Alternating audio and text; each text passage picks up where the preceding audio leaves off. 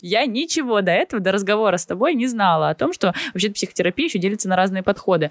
И важно ли вообще, в принципе, пациенту, да, человеку, а, обращающемуся к специалисту, это знать? И если да, то что? С одной стороны, мне кажется, очень здорово занимать такую осознанную позицию. С другой стороны, есть риск того, что человек заипохондрит, затревожится, прочитает то, что ему читать, может быть, не стоило, и будет испытывать дополнительную тревогу. Все люди окей. Это значит, что мы рождаемся принцами и принцессами, и изначально с нами все хорошо.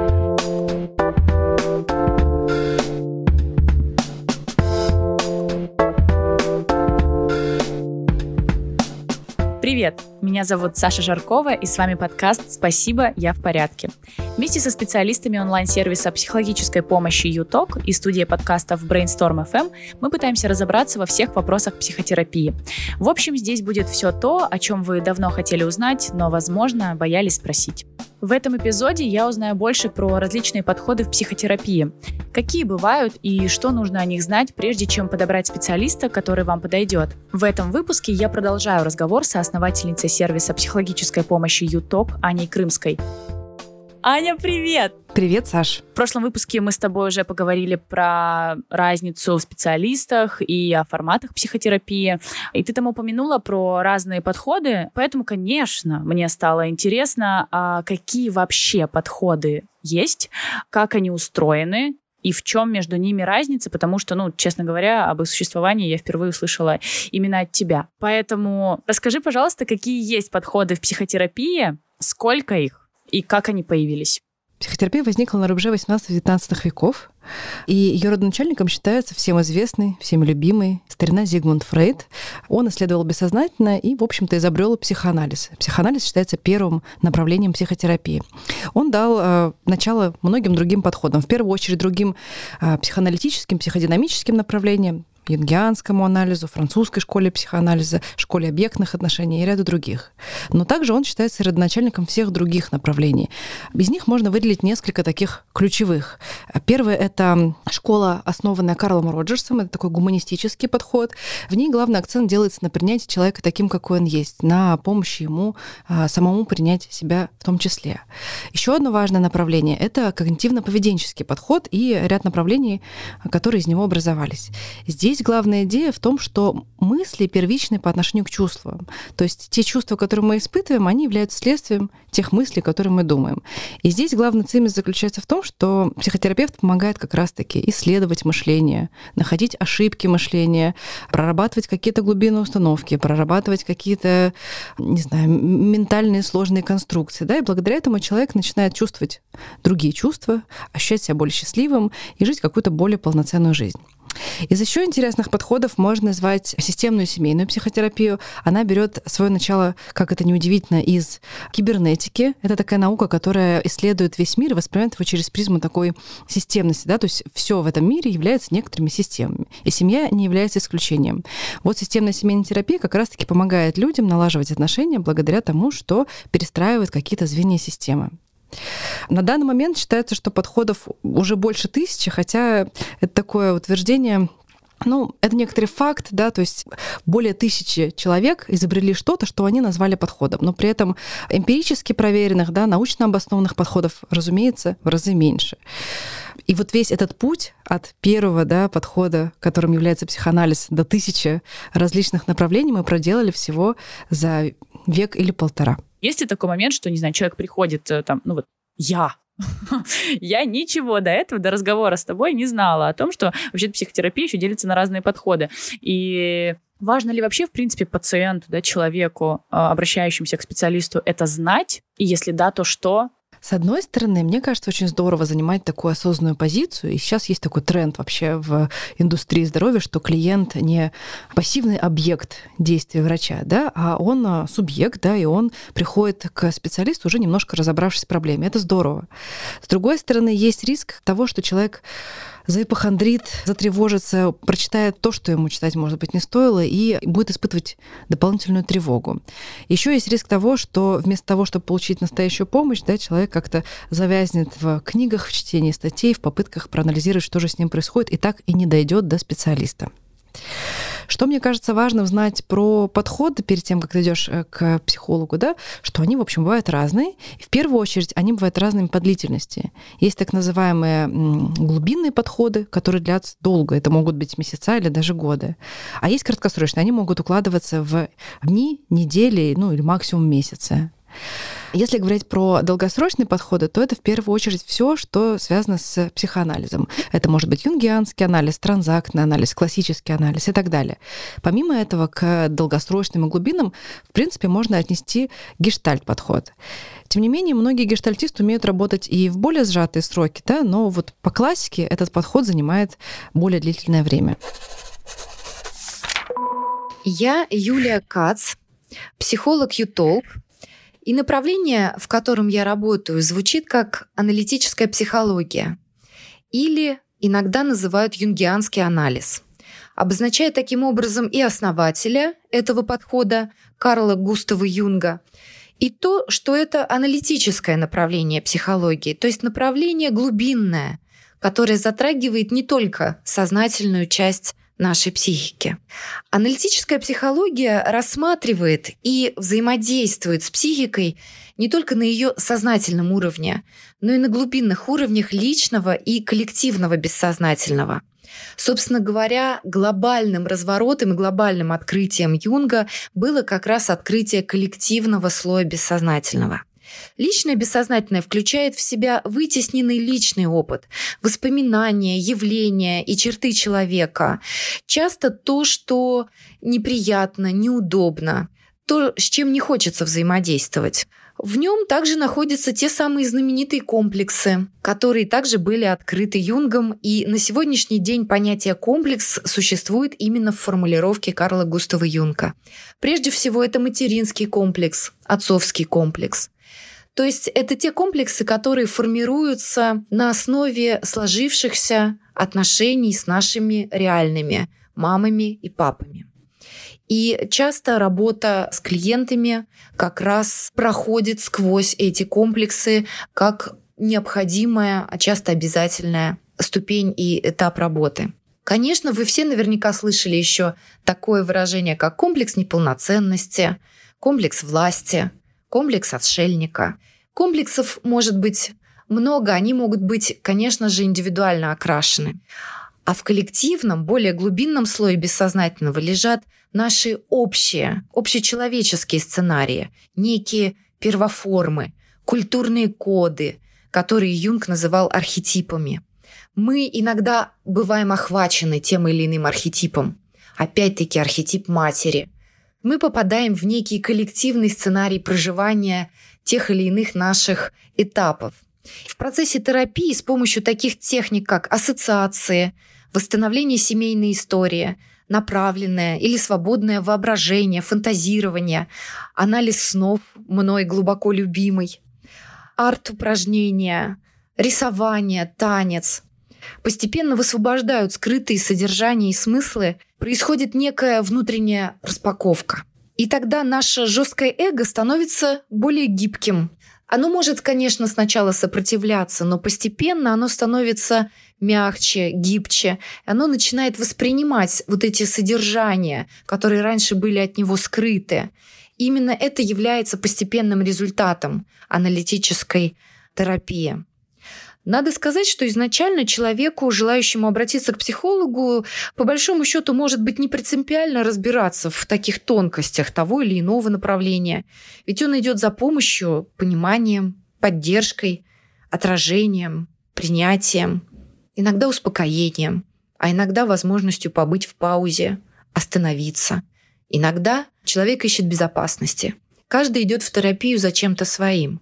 Это все, по сути, объединяет все направления психологии, и тонкости начинают прослеживаться чуть позже. И в терапии клиент тоже не сразу это ощущает, и это нормально.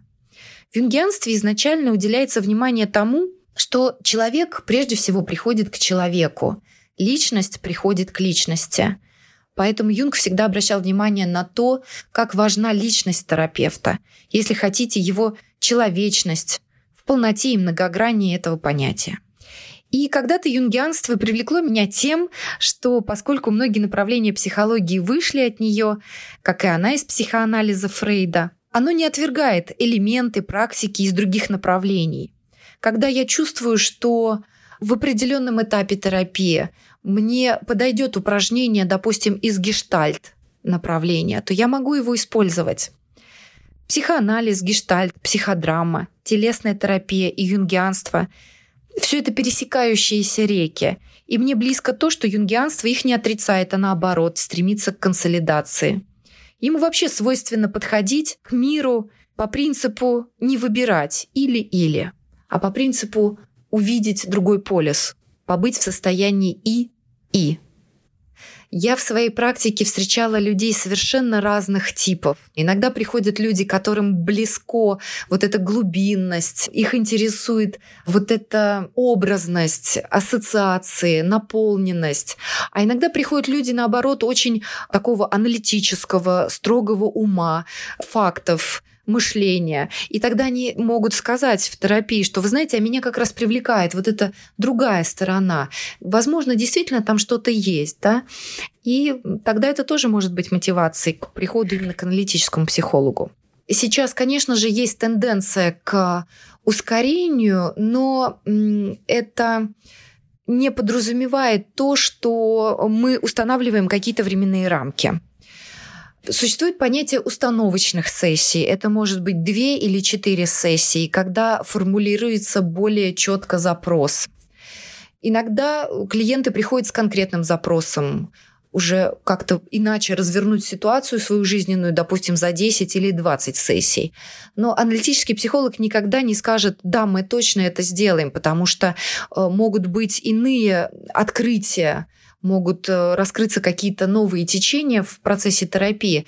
Поэтому четких сроков нет. Самый важный, наверное, принцип – это не спешить, не торопиться, а дать всему место и время. Наверное, пойти на собственную глубину сначала на одну, потом на следующую и так дальше, дальше. Я думаю, что для этого нужна смелость. Внутренняя, своя, личная смелость. И я, конечно, ее желаю тем, кто, может быть, присматривается к этому подходу или к любому иному. Меня зовут Радюшкина Лилия, и я корпоративный психолог сервиса «Юток». Я работаю, основываясь на модальности транзактного анализа, который был изобретен и внедрен в жизнь Эриком Берном еще в прошлом веке.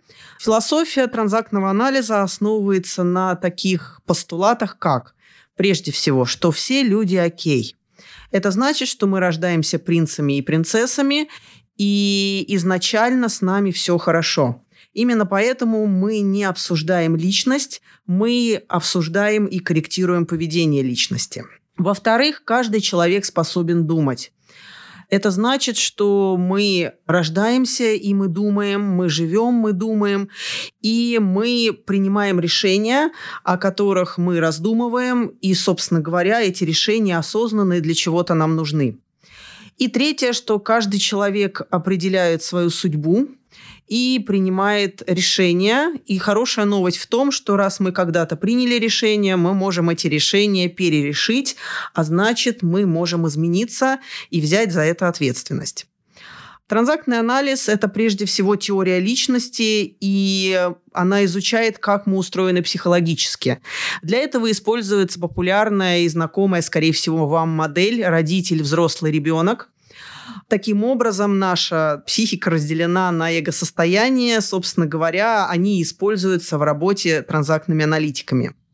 Во-вторых, транзактный анализ – это теория коммуникаций, потому что транзакции – это единица внимания, это единица коммуникации, и транзактный анализ использует в своей концепции такие понятия, как теория поглаживания, структурирование времени. Это тоже, в общем, скорее всего, вы слышали.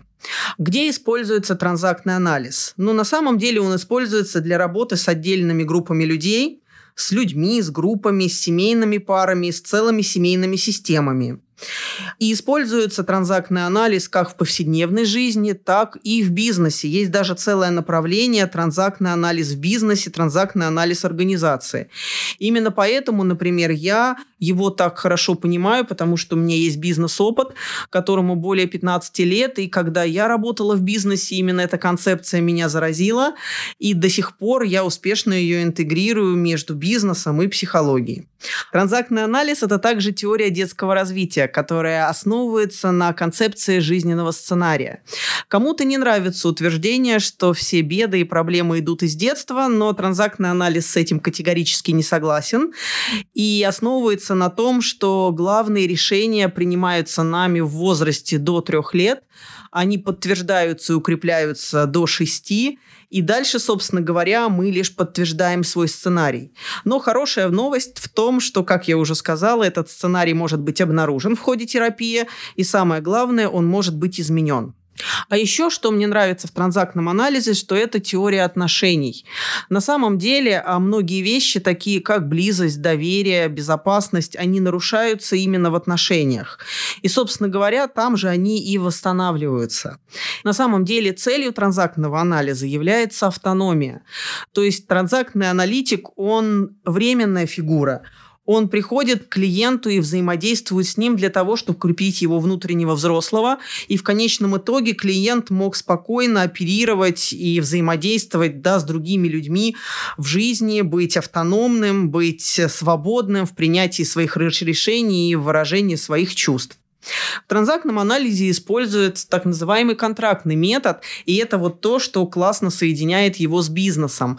У терапевта с клиентом есть контракт на исследования, на изменения, на поддержку и на те вещи, с которыми клиент приходит в терапию. И клиент точно знает, да, о чем он работает с терапевтом, как долго, да, всегда контракт перепроверяется, перепрошивается, продлевается, если нужна необходимость, и заканчивается, собственно говоря, да, любая терапия в транзактном анализе, она конечна.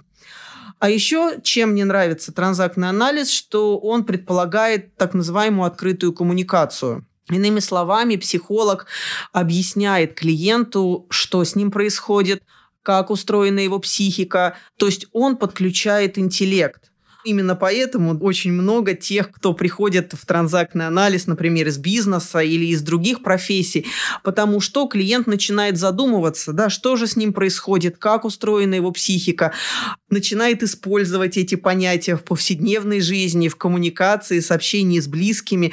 То есть постепенно вот сама концепция, она входит не только да, в психику клиента, но и в повседневный обиход, собственно говоря, и это и есть часть так называемой автономии. Чаще всего клиенты приходят с запросом на построение отношений, отношений внутри семьи, отношения с родителями, с детьми, с партнером. Например, нарушение да, там, привязанности, страх близости с ранними да, запросами, как я уже сказала, да, потому что транзактный анализ работает именно с ранними нарушениями, а туда же относится, например, самооценка, да, право быть, расстройство пищевого поведения. Это все тоже ранний опыт Например, могу привести корпоративного клиента, владельца бизнеса, который пришел, в общем, с запросом на улучшение эффективности в команде, а выяснилось, что на самом деле он сам достаточно, да, и достаточно давно одинок, и вообще-то ему хочется строить коммуникацию с самим собой, и вообще-то он, в общем-то, соскучился и сголодался по привязанности и по отношениям. Или наоборот, девушка, которая приходит с запросом на построение отношений и рождения ребенка, а на самом деле у нее запрос на рождение, но только не ребенка, а своего дела, своего бизнеса, который, в общем, становится не менее успешным детичем, чем реальный ребенок. Сколько длится терапия? На самом деле это зависит от запроса. Потому что, да, такие вещи, как, например, снижение внутренней энергии, выгорание, они на самом деле могут решаться за 5-7 встреч. А такие глубинные вещи, как нарушение доверия или страх близости, самооценка, это уже вещи, которые были нарушены достаточно давно. Именно поэтому здесь можно говорить там о 3, 5, 7 годах терапии, потому что такие вещи, в общем, быстро не восстанавливаются. Как я уже сказала, транзактный анализ – это открытая система, поэтому она миксуется с другими современными и глубинными подходами. Например, с теорией перерешений, автором которой являются Гулдинги, с семейными расстановками, терапия, сфокусированная на переносе, которой да, владеет Тота Кернберг. И на самом деле это действительно открытая система, которая, в общем-то, да, интегрирует в себя разные методы и классно с ними сочетаются. Лично я практикую транзактный анализ как терапевт последние три года, а я в личной терапии порядка семи лет. И для меня ну, это было таким, знаете, ключом да, к моим личностным изменениям, которые позволили мне и пойти учиться, например, получать второе высшее образование как раз в психологии, и в конце концов поменять карьеру, построить личную жизнь, то есть э, получить э, признание от клиентов. То есть на самом деле вот для меня транзактный анализ – это про мои личные изменения. Меня зовут Валентин Оськин. Я психолог сервиса ЮТОК, и последние 8 лет я работаю психологом, и из этих 8 лет где-то 5 я занимаюсь гештальт-подходом, обучаюсь гештальт-терапии, практикую в этом подходе и так далее. Гештальт-подход придумал Фредерик Перлс где-то примерно в 50-х годах он начал это разрабатывать, и Начал он с того, что ему сильно не понравился психоанализ. Вот, и он, в общем, решил, что нужно придумать какую-то свою психотерапию. Благо, он был психиатром. Э, вот, и на таком антагонизме он начал разрабатывать свой подход. Ему в этом помогала его жена Лора, и позднее один из его ближайших соратников, философ американский Пол Гудман есть такое представление о том, что человеческая психика, она стремится к целостности, и все, что начато, оно должно быть завершено. Вот есть такое известное выражение про завершить гештальт. Любой человеческий опыт, который был получен, он должен быть как-то разрешен, выражен и завершен. То есть под опытом имеется в виду вообще все. Любая эмоция, любое событие, которое мы как-то воспринимаем, участвуем и так далее. Второе основание — это понимание о том, что мы воспринимаем мир через ну, такую фигуру и фон. То есть то, на что мы обращаем внимание в конкретный момент времени, оно становится фигурой нашего восприятия. Третье основание, которое, ну, в общем-то, постоянно используется у нас в практике, это понимание о том, что мы люди, мир, мы живем прямо вот здесь и прямо сейчас. Прошлое, оно прошло, да, будущее наступило. А мы живем вот здесь вот прямо сейчас, и в этом смысле все изменения, которые могут возникать и с которыми приходят клиенты, и к которым они стремятся, все эти изменения так или иначе возможно производить вот прямо здесь и сейчас. Первое, что мы делаем, мы фокусируем клиентов наших на понимании, что вообще вот ты живешь прямо здесь и сейчас, и вот все твое чувствования, все твои эмоции, мысли, переживания и все-все-все, оно происходит здесь и сейчас. Твое прошлое, которым ты жил, оно как бы, ну как, свернуто, да, в такой архив, но его можно разархивировать тоже здесь и сейчас. Ты не можешь изменить прошлое, но ты можешь его как бы достать из своего опыта здесь и сейчас и как-то иначе к нему отнестись, как-то иначе его почувствовать, как-то иначе, ну там, что-то с ним сделать. Мы много экспериментируем в гештальте, у нас в гештальте есть, ну, там, определенные такие классические техники, вроде там пустого стула, каких-то разных ну, таких обычных гештальт-приемов. Но в целом вообще идея гештальта заключается в том, что если ты, ну, как бы видишь некую полезность в том инструменте, который тебе помогает как-то улучшить качество жизни, то почему бы его не использовать? Главное, чтобы ты понимал, что ты делаешь. Если говорить в целом, какой результат приобретает клиент на выходе, да, там, условно говоря, от гештальт-терапевта, клиент приобретает возможность выбирать вообще, то есть, ну, потому что многие, они как бы живут, что вот я выбрал однажды там свой жизненный путь, и я вот по нему живу, он мне уже не нравится, он мне уже не подходит, уже все плохо, но как бы я живу. Да, а мы показываем нашим клиентам, что, слушай, ну вообще вот смотри, у тебя есть такой выбор, здесь можно, так можно, тут еще можно, да.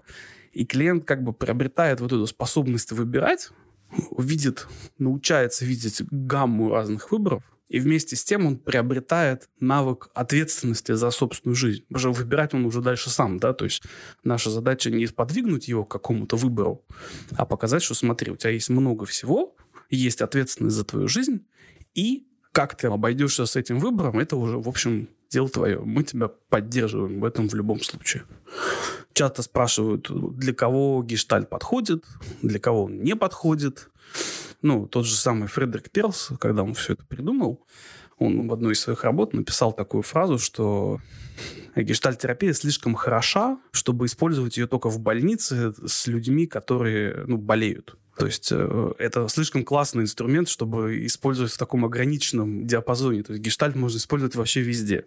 Да, то есть э, как бы если вы не страдаете там какими-то расстройствами, заболеваниями и так далее, и в целом у вас в жизни все в порядке, это не значит, что вы не можете прийти в гештальт, потому что гештальт может быть там использоваться в клинике, он используется в качестве метода индивидуальной работы с людьми в виде, ну, там, простого консультирования, даже не психотерапии. Есть отдельное направление гештальт-коучинг. Единственное, куда не стоит прикладывать гештальт, это вот во всякие экстремальные ситуации, потому что, ну, гештальт, ну, чуть-чуть другой. То есть, если случилась какая-то вот страшная беда, то там какие-то другие должны быть техники. У гештальт-подхода, безусловно, есть такое немножко отдельное направление краткосрочное. То есть под краткосрочным мы обычно понимаем до 10 сессий да, то есть если в среднем там одна сессия раз в неделю, то 10 сессий это примерно там чуть, ну, около трех месяцев, да, вот примерно так. Это такая краткосрочная штука, которая обычно позволяет решить достаточно такие не самые осложненные трудности. Чаще это речь идет о консультировании, хотя не всегда. Если же мы говорим именно о психотерапии каких-то ну, там, расстройств личности или осложненных отношений, каких-то хронических, очень сложных особенностей характера конкретного человека и так далее, то, конечно, здесь мы ну, уже имеем в виду, что гештальт в целом разрабатывался как такая среднесрочная терапия, то есть не меньше, чем полгода, а то и больше. То есть, например, у меня как-то так получилось, что в целом я работаю с клиентом примерно полгода-год, да, и то есть результаты видны уже там, то есть не к концу, конечно, да, они появляются там достаточно быстро, но закрепление, усиление и так далее, вот это все, то есть, да, это, ну, целая история, и на это требуется время, потому что человеческая жизнь, она все равно меняется, и человеку нужно, ну, как, не только измениться, а еще и привыкнуть к этим изменениям и как-то научиться с ними жить. Современный гештальт — это такой метод, где консультант, терапевт, неважно, он больше молчит и слушает, и поддерживает, ну, как бы, диалог, атмосферу, процесс. Да, то есть, конечно, там есть вопросы, интервенции, но как-то мы больше молчим, слушаем внимательно. Стоит понимать, что, скорее всего, вам будут задавать такие странные вопросы из серии «А что вы чувствуете прямо сейчас?» А как реагирует ваше тело там на какие-то вот ваши слова. Вплоть, ну, то есть, да, у нас нормально, что мы спросим, а вот мы с тобой здесь прямо сейчас сидим, как тебе кажется, что происходит между нами прямо сейчас, как ты реагируешь на меня, да, то есть такие клей, отношения между нами, как двумя людьми. Как говорил, мы часто предлагаем какие-то микроэксперименты, и к этому, ну, то есть не то, чтобы надо быть готовым, но иметь в виду. Если мы говорим про краткосрочные подходы, то сюда в первую очередь относятся ориентированные на решение краткосрочная терапия, когнитивно-поведенческая терапия и системная семейная психотерапия. В данных подходах человек действительно может прийти с какой-то локальной проблемой и довольно быстро с ней разобраться, будь то конфликты с близкими, какие-то внутренние установки, тревожное состояние, стресс, да, или, не знаю, проблемы на работе. Я работаю в подходе, который называется системная семейная терапия. В чем он заключается? Отличие его от других подходов в том, что, как мы видим по названию, здесь речь о семье, и отличие его в том, что семья рассматривается как система, как единый живой организм, где каждый связан со всеми. И если у кого-то из членов семьи есть какое-то проявление проблемы, сложности, неблагополучия, симптома, как это здесь называется, то причины ищутся и находятся в нарушениях отношений внутри семьи. То есть, когда вы приходите к системному семейному терапевту, неважно, это один человек, или это семья, в смысле пара, или это пара с детьми, или это вообще большая расширенная семья, в которой, ну, например, да, из реальных э, собственных клиентов, как это мама, папа, бабушка, дедушка и двое детей. Даже в таком составе можно прийти к системному семейному терапевту. И какой бы запрос э, семья не принесла, речь будет про то, как, благодаря чему и каким образом именно семья формирует, поддерживает и закрепляет проблему клиента, об этом будет речь. Здесь нам, системным терапевтам, подвластна э, работа как с одним человеком, так и с большой расширенной семьей. Это особенность. И важная особенность еще заключается в том, что часто здесь работают два психолога, два терапевта одновременно в так называемой котерапии, потому что, например, когда мы говорим про пример, когда приходит шесть человек, конечно, эффективно, чтобы психолог был не один, и тогда здесь два терапевта. Говоря про то, с какими запросами лучше всего этот подход работает. Конечно, это естественно все, что связано с семьей, разными сочетаниями отношений в семье. Это и отношения супругов, всевозможные кризисы и конфликты, которые здесь только можно себе представить, все подходят, безусловно, сюда, в запрос к семейному терапевту. Это отношения детей и родителей, внутри семьи, в смысле, да, детей и их родителей это взаимоотношения взрослых детей, то есть те, которые муж и жена в этой паре, да, и их родителей, старшей, расширенной так называемой семьи, соответственно, внуков и бабушек, дедушек, естественно.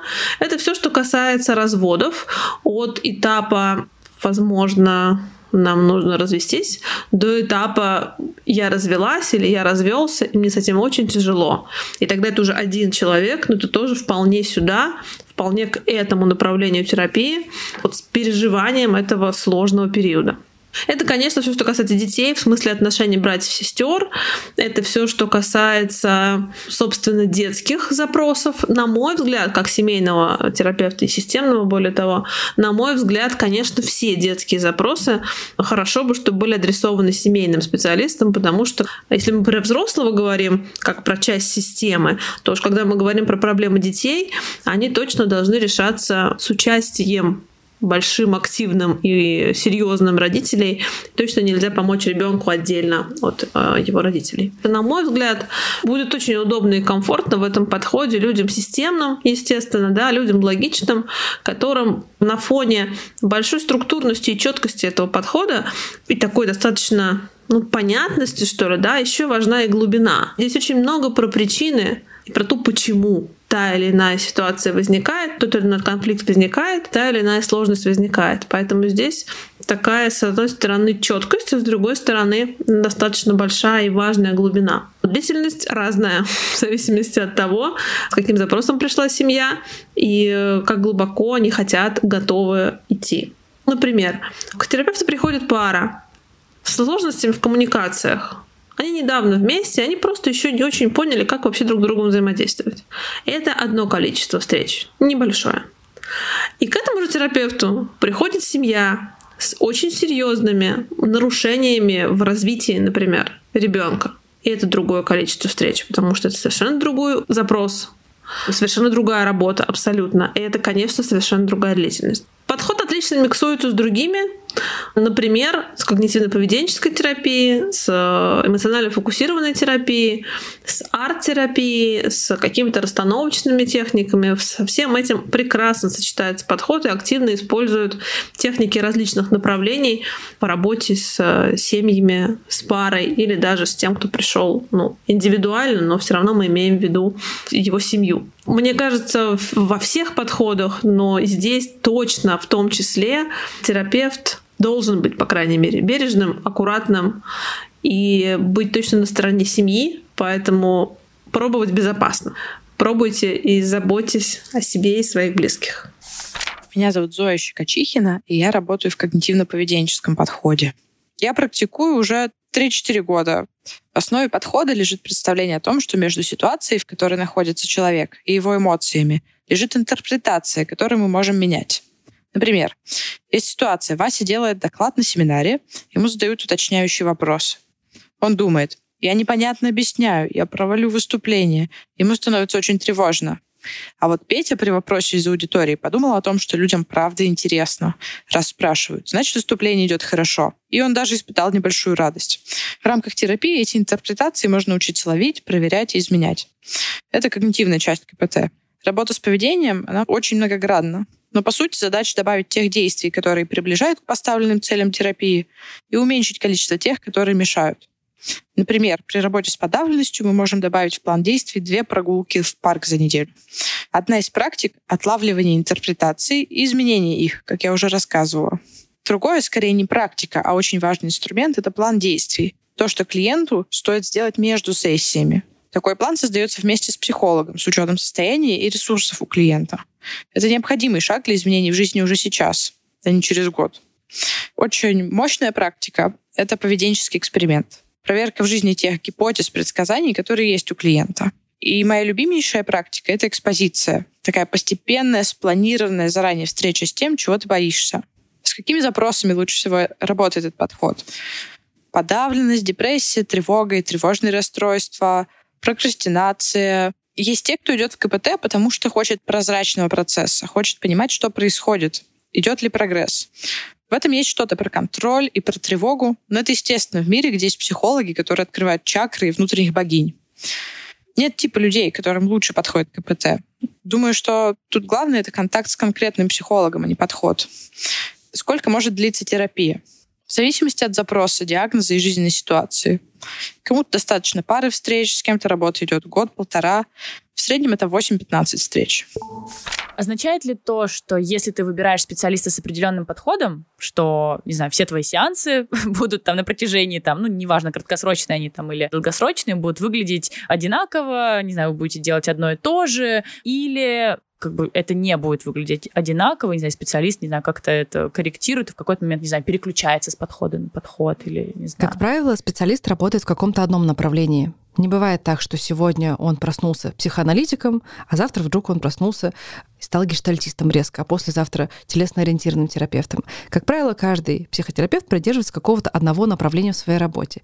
При этом он может расширять свой репертуар приемов и техник за счет того, что заимствует их из других подходов. И это тоже ок. Есть даже специалисты, которые называют себя интегральщиками или специалистами, работающими в интегративном подходе. Это значит, что они умеют совмещать разные направления внутри одной практики так как мы живем в мире огромного количества легкодоступного контента, да, и ты сейчас рассказала, да, там про подходы, и, в принципе, любой, кто нас услышал, да, может легко загуглить, не знаю, почитать чуть больше, mm-hmm. а, не знаю, найти тот, который ему близок, там, понравился. Скажи, можно ли вообще практиковать это самостоятельно. Ну вот, типа, я перечитала Юнга, и пойду-ка я сама себя проанализирую 4 года. Mm-hmm. Ну, типа, это как вообще такое бывает? Но первый вопрос, который возникает, а зачем так делать, да, если гораздо эффективнее сделать это вместе с специалистом? Зачем мне самому себя прорабатывать годами, если я могу гораздо быстрее за несколько месяцев, например, или даже недель сделать это с специалистом? Это первый пункт. Второй, я бы сказала так, что вообще интересоваться психологией, психотерапией здорово. Это в любом случае полезно. Вы лучше будете понимать себя, свои отношения, своих близких и, в принципе, потихонечку вырабатывать такую психотерапевтическую позицию по отношению к самому себе. Мне кажется, это полезно при любом раскладе.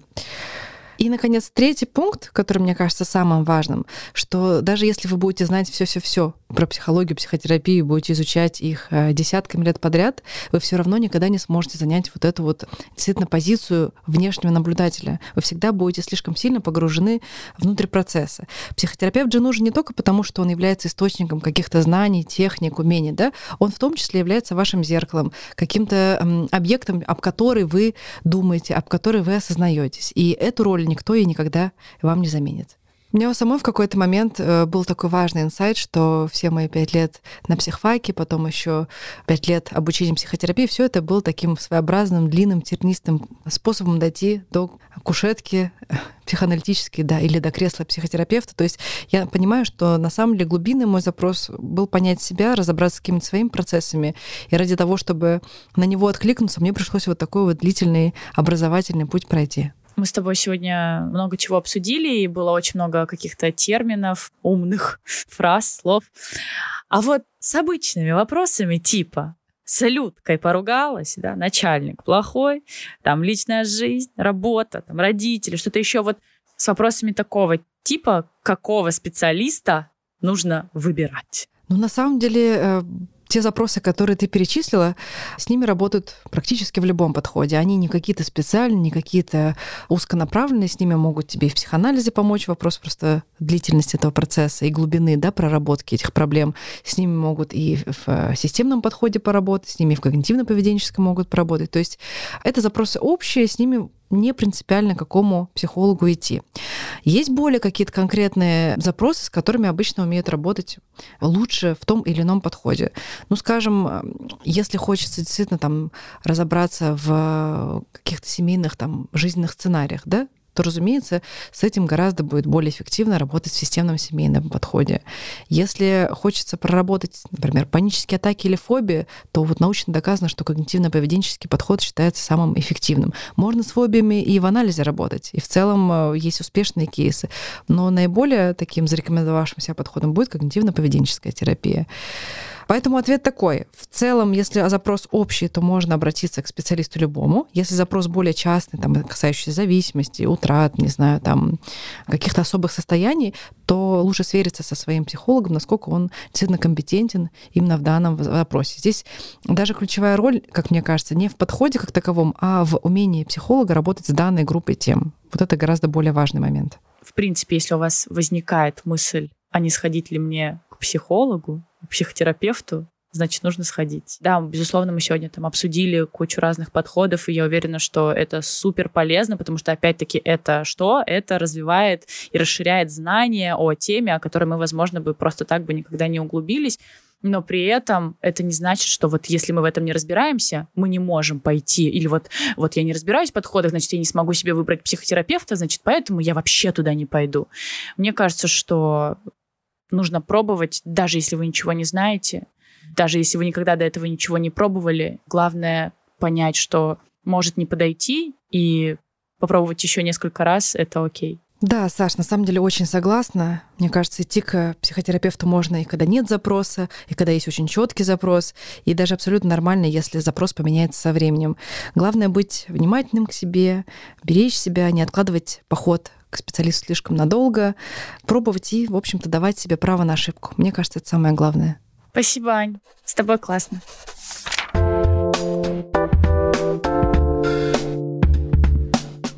Ну а в следующем эпизоде мы обсудим, чего ждать от сеанса с психологом, как к нему правильно подготовиться и как оценить результат психотерапии.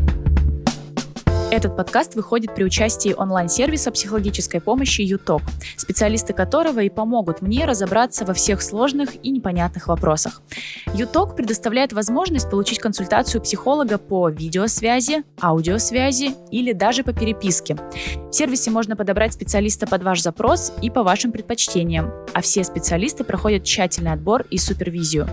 Больше информации о том, как это работает, будет по ссылке в описании этого подкаста.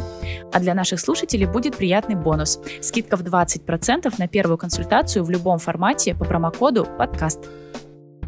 Я надеюсь, что в этом выпуске вы услышали какие-то важные для себя вещи. Дальше больше.